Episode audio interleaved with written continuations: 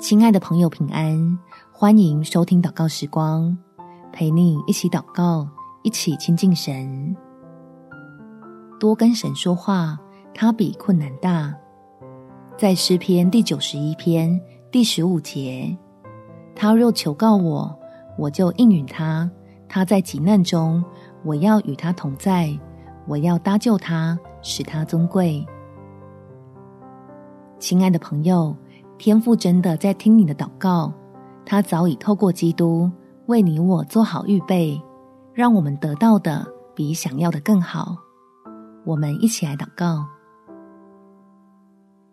天父，求你打开我的眼界，别让之前的等候都被白白浪费，要继续坚持的祈求，直到你的美意在我身上成全。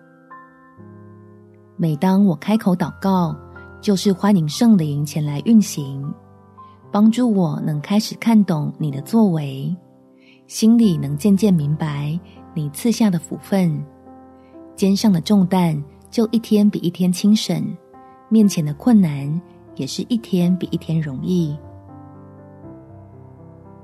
不再画地自限的受苦，进入你的恩典中得释放，发现你真是一位。垂听祷告的神，对我的爱是无比的深，只愿将那最好的放在我的生命里面。